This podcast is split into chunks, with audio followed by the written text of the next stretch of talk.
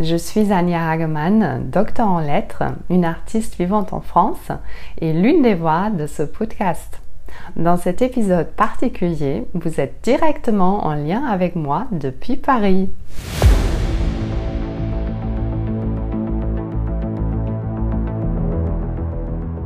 Lecker Kunst, leicht verständlich. Ein Podcast von und mit Michael Neute. Der Künstler Mino bringt dir moderne Kunst und Street Art aus den urbanen Hochburgen unserer Zeit in dein Wohnzimmer.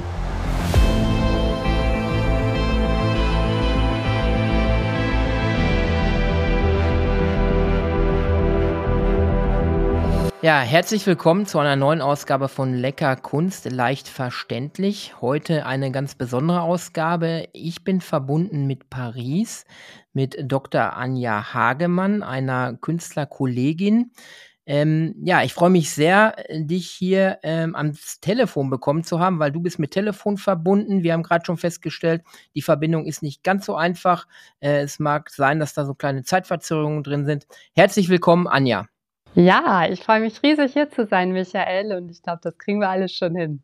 Ja, das denke ich auch. Ähm, du sitzt im schönen Paris, du lebst in Frankreich ähm, als Deutsche, äh, bist da auch sesshaft geworden. Erzähl uns doch mal kurz in deiner Vorstellung, wie bist du nach Frankreich gekommen? Warum lebst du in Paris gerade? Ähm, ja, wie bist du da gelandet, wo du jetzt lebst? Ja, ich hatte schon immer eigentlich den Traum, nach Frankreich zu gehen. Und ich habe immer schon die französische Sprache geliebt, die Kultur, die Kunst. Da. Und ich bin dann mit 19 einfach los. Ich wollte erstmal nur ein Jahr bleiben, so als Au pair. Und dann habe ich mich wirklich in die Stadt verliebt und auch in die Kunsthochschule dort, die École des Beaux-Arts. Und das fand ich so beeindruckend. Also auch dieser historische Ort. Und da habe ich gedacht, oh, da will ich Kunst studieren. Ja, ist natürlich traumhaft dort, ist das Ziel vieler Künstler. Wir haben uns kennengelernt auch über unsere Akademie, da bin ich sehr froh drüber, äh, wo du hinzugestoßen bist jetzt auch. Und wir kommen ziemlich schnell auch heute zu dem Thema des Podcasts. Dein Thema ist also Vollzeitkünstlerin, Gamechangerin. Und wir wollen ähm, den ganzen Hörern auch einen Input geben, welche Herausforderungen man überwinden muss, ähm, um Gamechangerin zu sein und Vollzeitkünstlerin schlechthin. Du bist ja nicht von Anfang an Vollzeitkünstlerin gewesen, hattest ursprünglich einen anderen Beruf. Kannst du uns da mal mitnehmen, welchen Beruf du vorher ausgeübt hast und wann der Zeitpunkt gekommen ist, wo du gesagt hast, jetzt möchte ich Vollzeitkünstlerin machen, ich bin gut genug für den Markt, ich verkaufe auch gut. Das ist der Zeitpunkt. Ja, gerne. Und zwar war das so damals, ich hatte zwar Kunst studiert dann an der École des Beaux-Arts, aber ich hatte immer das Gefühl, du kannst nicht von der Kunst leben, das kann man nur nebenbei machen. Das war irgendwie so, ja, so eine limitierende, ähm, so ein limitierender Satz, den ich immer in mir hatte. Und dann habe ich erstmal an der Sorbonne Literaturwissenschaft studiert und habe dann ähm, auch mir mein Studium halt verdient durch alle möglichen Jobs, Übersetzungen und ähm, habe dann, also ja, bin dann Lehrerin geworden, habe an der Uni ein bisschen unterrichtet und habe dann aber gemerkt, dass ich das alles nicht machen kann. Ich kann nicht Forschungsarbeiten machen und habe da, und dann noch Kunst machen. Das war einfach zu viel. Ich habe zwar dann meine Doktorarbeit geschrieben und so, aber ich habe dann irgendwann gemerkt, ähm, ja, da muss ich mich jetzt entscheiden. Und dann habe ich eben am Gymnasium unterrichtet, Deutsch und Kunst und habe aber immer parallel auch verkauft, Ausstellungen gemacht und irgendwann hatte ich so diesen wirklich ganz starken Wunsch, einfach viel, viel mehr Zeit der Kunst zu widmen. Und da bin ich in dem Moment, es war gerade zu Covid-Zeiten, auf die Kunstschmiede gestoßen, also auf unsere Community von Künstlern, die ähm, eben authentisch sich selbst vermarkten möchte, ihre Kunst verkaufen will und Nico. Und ja, da ging es dann los bei mir da habe ich dann gemerkt, doch, es ist möglich, Vollzeitkünstlerin zu sein. Ja, sehr spannend. Kannst du dich noch genau an den Punkt erinnern, wo du dann deinen ganzen Mut zusammengenommen hast und wie deine Umwelt auf dich reagiert hat? Ähm, Arbeitskollegen vielleicht, familiär vielleicht die Umwelt. Wie hat man darauf reagiert? Hat man dich bestärkt oder bist du eher mit negativen Glaubenssätzen da mit in dieses Abenteuer geschickt worden? Ja, das ist eine spannende Frage. Ich kann mich noch an einen Moment erinnern, wo ich so ein ganz großes Bild verkauft habe an eine meiner Sammlerinnen. Das wollte sie für ihr Landhaus haben und ähm, das war ein Bild, das ist inspiriert von dem Himmel über Berlin, von Wim Wenders einer meiner Lieblingsfilme. Und ähm, ich war so glücklich darüber, dass sie einfach so ergriffen war von diesem Bild. Und da habe ich gedacht, boah, was für ein tolles Gefühl. Und du hast das jetzt verkauft und du siehst doch, da kommt auch Geld rein. Ähm, dann versuch's doch einfach, dann tust doch einfach, dann, dann ähm, erlaub dir doch einfach jetzt diesen Schritt zu gehen. Und ähm, ja, tut mir leid, jetzt habe ich gerade den Rest verloren. Du hattest noch was anderes gefragt, oder? Magst du das nochmal wiederholen? Ja, ich nehme gerne den Faden nochmal auf. Ähm, interessant wäre vielleicht für die Hörer, wie die Umwelt auf deinen Entscheid äh, reagiert hat. Deine Arbeitskollegen, deine ehemaligen, dein, vielleicht aus der Familie heraus auch. Wie hat man sich äh, da verhalten, als du vielleicht angekündigt hast, ich will jetzt Vollzeitkünstlerin haben, ich hänge meinen ursprünglichen Beruf an den Nagel und jetzt mache ich nur noch Kunst? Ja, das, da hatte ich sehr unterschiedliche Reaktionen. Also es gab tatsächlich Menschen, zum Beispiel habe ich eine sehr gute Freundin, die auch eine meiner Sammlerinnen ist und die hat mich total bestärkt. Das war toll. Das ist jemand, der mir auch sehr nahe steht. Aber es gab natürlich auch ähm, zum Beispiel Kollegen von mir, wo ich so gespürt habe, die würden das eigentlich auch gerne selber machen, aber die glauben nicht, dass das funktioniert. Und das war teilweise recht unangenehm, weil die dann immer so meinten, ja, hoffentlich klappt das. Ne? Und ich spürte immer so in diesem hoffentlich, naja, es wird wohl eher nicht klappen. Ne? Und ähm, ja, was ich dann gemacht habe, ist, ich habe mich dann tatsächlich von vielen Menschen äh, distanziert. Also ich habe generell zum Beispiel zu so meiner engsten Familie nicht so viel Kontakt. Ich komme aus, leider aus einem sehr toxischen Elternhaus und das hat mich aber nochmal darin bestärkt, ähm, zumindest für mich, wie wichtig es ist, wirklich nach innen zu hören und das zu tun, äh, zu dem man sich berufen fühlt und wie viel Kraft einem das dann auch gibt und wie viel Mut und wie viel Stärke. Ja, du hast gerade gesagt, Glaube. Ähm, ich kenne jetzt viele Künstler, ähm, ja, wo es daran genau scheitert, die nicht an sich selber glauben, die dann von der Umwelt auch nicht bestärkt werden. Wie wichtig ist da der Glaube an sich selber? Ich bin ja auch so eine Art Game Changer. Ich stecke ja auch in einem anderen Beruf, der auch äh, Spaß macht, aber ähm, ich bin halt für die Kunst berufen. Wie wichtig ist dieses Thema Glaube oder ähm, der Glaube an sich, an sich selber? Ähm, was für eine Rolle hat das gespielt? Ja, eine ganz wichtige Rolle. Und das war bei mir auch ein langer Weg. Ich kam ja nicht gerade aus so sehr guten Verhältnissen, die mich bestärkt haben, äh, an mich zu glauben, an meine Potenziale, auch auf meine Gefühle zu hören. Das war genau das Gegenteil, wo ich bin ziemlich, ziemlich von ziemlich weit hergekommen. Und ich habe mir das erstmal in gewisser Weise erarbeitet, also durch Therapien, durch Meditation, durch Yoga, auch durch ganz tolle Menschen, die ich kennengelernt habe. Auch jetzt zum Beispiel dieses äh, Schweigeretreat in dem Zen-Kloster hat mir da auch noch mal ganz viel gegeben. Ähm, dadurch, dass ich noch mal gemerkt habe, wie wichtig es ist, wirklich nach innen zu gehen. Und das möchte ich auch mit meiner Kunst ausdrücken. Wir haben eigentlich alles in uns und wir haben oft die Tendenz, immer von außen diese Bestärkung zu suchen. Aber eigentlich findet man sie nur ähm, in sich. Wie, ste wie stehst du denn eigentlich dazu? Ich finde ja auch deinen Werdegang sehr spannend als Polizist und Künstler. Hast du immer so an dich geglaubt oder war das auch ein Weg für dich? Ich glaube, das hat in den letzten Jahren stark zugenommen, auch durch die Akademie, ähm, die Inhalte, die dort gelehrt wurden, auch gerade im Bereich Mindset. Da habe ich sehr viel Arbeit gemacht. Ähm, ja, dann Lebenserfahrung, die man macht, ähm, auch durch Schicksalsschläge, wo ich dann gemerkt habe, ich bin sehr resilient. Ich habe mich vorher mit dem Thema Resilienz nicht befasst, habe dann erstmal erfahren, was ist Resilienz und habe dann gemerkt, wie stark, wie resilient ich bin und habe dann ein bisschen ähm, ja, eigene Arbeit gemacht was ist in deinem Leben passiert? Und habe zum Beispiel an einem Punkt mal festgestellt, äh, warum bin ich Marathonläufer geworden? Und das ist genau dieser Punkt auch ähm, beim Marathon. Du kämpfst dich halt die letzten Kilometer in das Ziel. Da braucht man sehr viel Willenskraft und habe dann auch gemerkt, ey, du machst bestimmte Sportarten nicht ähm, aus Zufall. Du bist dieser Kämpfer, du bist dieser, der nie aufgibt, der sich festbeißt. Du bist sehr resilient, was ich ja auch in meiner Krankheitsgeschichte dann gemerkt habe, wie stark ich bin, was ich weggesteckt habe. Und das war auch ein Prozess, ne, der nach hinten raus dann jetzt in der Kunst nochmal Fahrt aufgenommen hat, wo ich gemerkt habe, ey, du hast ein besonderes Talent und jetzt gib mal Gas, du willst dich nicht zurücklehnen. Und ähm, ja, dann bin ich in Netzwerke gekommen und dann hat sich, dann damit steigert sich auch das Selbstbewusstsein und der Glaube an sich selbst. Aber der ist schon sehr, sehr stark bei mir. Kommen wir einmal zurück. Ähm, ich weiß es von dir, dass du äh, bis in der letzten Woche noch in einem Zen-Kloster warst. Du hast dich da komplett zurückgezogen, bis äh, in ein Schweigeretreat gegangen, das als Künstlerin.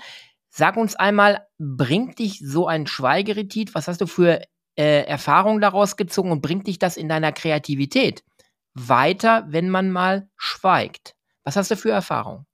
Ja, also das war eine unglaublich spannende und intensive Erfahrung. Ähm, ja, es war halt erstmal so, dass ich nie gedacht hätte, dass mir das so schwer fallen würde. Ich habe immer gedacht, ich, du arbeitest doch eh alleine so viel, du bist da mit deiner Kunst und ich war es unglaublich schwierig. Und ähm, was mir das gebracht hat, einerseits ist auch, ähm, dass ich das Gefühl habe, ich bin innerlich viel ruhiger geworden. Ich hatte zum Beispiel jetzt, seitdem ich jetzt auch Vollzeitkünstlerin bin, manchmal das Gefühl, ich bin so getrieben. Dann hatte ich so im Kopf, ich muss das nochmal, ich muss dies nochmal, ich muss, ich muss, ich habe das noch nicht fertig und so. Und diese, und das ist wirklich jetzt, ähm, ja, irgendwie so, ich will nicht sagen so gut wie weg, aber ich, ich glaube, ich noch nie innerlich so ruhig gefühlt. Und das ist wunderbar. Also ich habe tatsächlich das Gefühl, ich kann mich jetzt viel besser konzentrieren. Ähm, ich durfte da nicht malen. Das war ganz schwer für mich, weil diese Landschaft, wo das Zen-Kloster war, die war einfach wunderschön. Und ich bin da rumgerannt die ersten zwei Tage. Ich wollte alles malen. Ich dachte, das ist doch völlig absurd. Du darfst jetzt in dem Sinne nicht malen, aber ich wollte mich darauf einlassen. Und ähm, ich freue mich schon riesig drauf. Ich werde gleich dann nach unserem Interview zum Pinsel greifen und ich bin mal gespannt, was dann da kommt. Ja, sehr spannend. Wie hat man sich das vorzustellen, dass man in das Kloster eintritt, äh, wahrscheinlich die Regeln verinnerlicht und dann über mehrere Tage oder eine Woche hinweg ähm, wirklich gar nicht spricht und dann in die äh, ja ins Innerste des Körpers äh, vordringt oder wie hat man sich das vorzustellen? Was ist da für ein Zwiespalt? Was was geht da in einem vor, wenn man mehrere Tage nicht sprechen kann? Also wir waren da 16 Leute, die diese Erfahrung machen wollten. Wir kamen da an und uns wurde dann gesagt, jetzt die zwei Tage lang, da ähm, geht ihr mal einfach nur nach innen. Ihr habt da auch keine Aktivitäten. Wir essen alle zusammen, das macht ihr schon, aber ihr seid wirklich auf euch selber gestellt und das fand ich am schwersten. Und danach nimmst du halt an den Aktivitäten des Klosters teil. Und das ist wirklich ähm, viel. Also man steht um sechs auf, dann äh, hast du gleich die Meditation, Zen-Meditation, Sazen, ne? Ähm, danach ähm, wird zusammen gegessen, alles ist sehr zeremoniell und dann arbeitest du eigentlich den ganzen Tag und machst halt so Arbeiten, die anstehen, im Garten arbeiten oder Geschirr spülen und so. Und was ich eben für innere Konflikte hatte, das war oft so, dass ich dann dachte, oh, ich habe eigentlich gar keine Lust zu arbeiten. Ich habe schlecht geschlafen, jetzt soll ich im Garten arbeiten und vor allen Dingen sowas machen, wie mich eine Stunde lang nur darauf zu konzentrieren, die Karotten irgendwie zu schneiden. Und ich darf jetzt hier nicht mit den Leuten sprechen und ich habe so Lust mit denen zu sprechen, weil die alle so spannend wirken. Und das war so ein richtiger innerer Konflikt. Aber ich habe dann nach und nach diese Konflikte überwunden und habe gedacht, so lass, lass dich mal drauf ein, versuch dich mal nur darauf zu konzentrieren. Und ähm, ja, das war, das war ganz beeindruckend. Ähm, das ist ja diese Idee, dass du wirklich ähm, nicht immer bewertest. Man bewertet ja oft. Man sagt sich dann so, jetzt muss ich das machen, habe ich keine Lust zu irgendwie zum Abwaschen, jetzt werde ich wieder malen, das ist super. Und dass man einfach mal das ausschaltet und sich voll und ganz nur auf das konzentriert, was man, was man macht. Und das hat mir ganz viel gebracht. Ja, also hier und jetzt sein, was uns ja sehr schwer fällt, gerade in der heutigen Zeit, wo wir ständig abgelenkt sind. Kommen wir einmal wieder zurück zur Kunst. Ich denke jetzt an Frankreich, ich denke an Paris, eine große Metropole, äh, viele Künstler dort.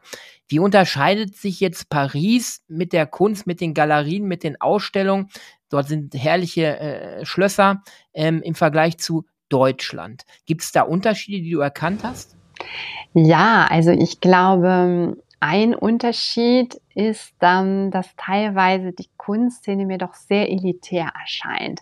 Also in diesen Galerien, diese ganz äh, renommierten Galerien, zum Beispiel Rue de Seine, also neben der Kunsthochschule auch im sechsten Arrondissement oder in diesen ganz schicken Arrondissements, die wir hier haben, da ist es sehr, sehr schwer reinzukommen. Aber gut, ich denke, das ist wahrscheinlich in Deutschland in speziellen Galerien auch nicht so viel anders.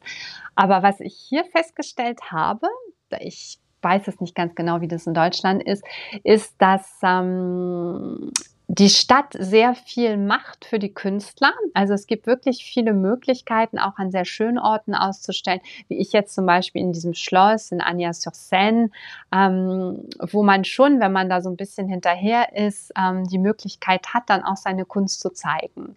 Und es gibt, es sind ja einfach alles sehr viele schöne Bauwerke hier, ne? oder auch die Rathäuser. Da kann man auch rankommen als Künstler und da seine Ausstellung haben. Und das ist eine sehr schöne Möglichkeit. Ich finde, da macht die Stadt schon viel für die Künstler auch. Ja, was mir bei Paris jetzt ähm, einfällt auch, sind die tollen Ausstellungen, die Paris zu bieten hat. Ähm, das nicht nur an einem Ort, an vielen Orten. Ähm, kannst du dich erinnern an die letzte Ausstellung, die du gesehen hast? Ja, die letzte Ausstellung, die ich gesehen habe, dass ähm, da hatte ich dir davon erzählt. Ja, genau. Das war das war Basquiat und Warhol und ähm, die fand ich sehr beeindruckend. Ich fand auch einfach ähm, dieser Ausstellungsraum, der war einfach toll. Also es ging ja da auch über mehrere Etagen und ähm, ja, also das ist schon einfach ähm, beeindruckend, wenn du da dann bist. Kommen wir nochmal zurück. Ähm, du bist ja sehr tief in der Kunstszene oder berichtest ja auch ähm, viel davon, äh, welche Ausstellungen in Paris sind. Jetzt werden wir dich zukünftig als so eine Art Außenkorrespondentin für Frankreich, für Paris öfters bei uns im Podcast vorstellen. Du wirst da äh, einzelne Berichte auch für uns äh, mitbringen. Ähm, was hast du dir da vorgestellt? Auf was dürfen wir uns freuen? Ja, da gibt es ja so einiges. Also wir hatten ja beide zusammen überlegt, auch Black Lerat zu interviewen. Ne? Und äh, das geht ja ganz gut vorwärts. Also ich bin sehr optimistisch, dass er dann auch zustimmen wird ähm, für unser Interview. Und ähm, ja, wir haben auch nochmal eine sehr schöne Rotko-Ausstellung, die demnächst kommt. Da hattest du ja auch schon mal einen sehr spannenden Podcast zu gemacht. Und ich freue mich, das dann mit dir vertiefen zu dürfen. Und ähm, ja, und äh, was mich halt persönlich sehr interessiert, da ist ja auch immer der Bezug auch zu ähm, ja zu zum Taoismus zum Beispiel und ähm, zu all den Dingen, die uns als Mensch weiterbringen und die uns vielleicht auch mehr Gelassenheit bringen und mehr Sinn im Leben. Das sind Dinge, die mich sehr interessieren. Also wenn du damit einverstanden bist, dann berichte ich auch gerne darüber. Sicherlich ähm, ein spannendes Thema, was man auch mit der Kunst verbinden kann. Ähm, zu guter Letzt, ähm, wo findet man deine Kunst, deine Kunstrichtung? Wo kann man dich finden im Internet? Du hast, du hast sicherlich eine Landingpage. Ähm, wo kann man dich finden und deine Kunst? Ja, da gibt es viele verschiedene Orte. Und zwar habe ich ja erstmal meine Webseite Anja Artheaven oder anjahagemann.com. Dann mein YouTube-Kanal. Jetzt gerade habe ich mein letztes Video darüber gemacht, was meine Erwartungen waren vor diesem Schweigeretreat. Und ich bin gerade dabei, ein Video darüber zu machen, was jetzt, äh, was ich da alles für mich so gelernt habe in diesem, in, ja, in diesem Kloster. Und ähm, also auf YouTube, das ist auch Anja Art Heaven. Und äh, ich veröffentliche auch regelmäßig was auf Instagram, auf Facebook, auf TikTok, eigentlich so auf allen Kanälen präsent. Okay, mhm. wir werden in den äh, Show Notes werden wir sicherlich deine Verlinkung dann auch angeben unter diesem Podcast. Zu guter Letzt ähm, stellen wir allen Interviewgästen immer eine Frage. Das finden die Hörer immer ganz spannend. Auch dir möchte ich, liebe Anja, diese Frage stellen. Sie ist ganz einfach. Was ist gute Kunst? Ja, spannende Frage. Natürlich kann man Kunst ja nie vom Kontext oder der Epoche trennen. Aber ich, trotzdem sind drei Sachen für mich wichtig. Und zwar, dass ich spüre, dass der Künstler sich wirklich in der Tiefe mit seinem Thema auseinandergesetzt hat dass ich spüre, da ist eine Meisterschaft vorhanden. Die Technik ähm, wird jetzt nicht einfach so benutzt, sondern die ist wirklich, steht auch in Verbindung zur Aussage. Und das Dritte, was mir wahrscheinlich am wichtigsten wäre, würde ich sagen, ist, dass es Kunst ist, die wirklich uns in gewisser Weise zu einem besseren Menschen macht, die an das Gute im Menschen appelliert. Da, da bin ich ganz ähm, ja, einverstanden mit äh, Friedrich Schiller, mit der ästhetischen Erziehung des Menschen, dass die Kunst wirklich dazu dienen kann, den Menschen moralisch zu erheben, besser zu machen. Das ist für mich wichtig. Ja, das ist schon ein hoher Anspruch. Ich denke da auch an Roscoe, der gesagt hat, ähm, dass die Leute, wenn sie vor seinen Kunstwerken stehen, anfangen sollen zu weinen, so ergriffen sind. Auch das ist ein hoher Anspruch. Ähm, ja, ich bedanke mich für dieses tolles äh, Interview, für dieses tolle Interview, für die Einblicke in deine Welt vor Ort in Paris, in Frankreich. Wir werden dich jetzt öfters hören bei mir im Podcast. Darauf freue ich mich ganz besonders. Und Black Lera, das wäre natürlich ein Highlight, wenn wir ihn wirklich vors Mikro bekommen.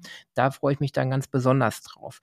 Zu guter Letzt ähm, sind die letzten Worte gehören dir, liebe Anja. Vielleicht ein Satz nochmal in Französisch für unsere Hörer, die auch Französisch verstehen. Zum Abschluss, ich bedanke mich bei dir für dieses tolle Interview. Je suis très émue d'avoir pu faire cette interview avec toi, Michael, et euh, j'aurai encore plein de choses à dire et des questions à te poser, mais on va garder quelque chose pour le reste.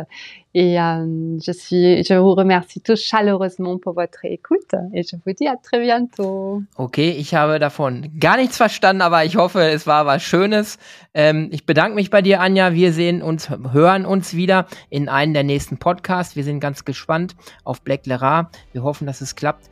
Und ich bedanke mich bei allen Zuhörern, dass ihr uns wieder bis zum Schluss zugehört habt und schaltet wieder die nächste Folge ein von Lecker Kunst, leicht verständlich. Bis dahin, euer Mino.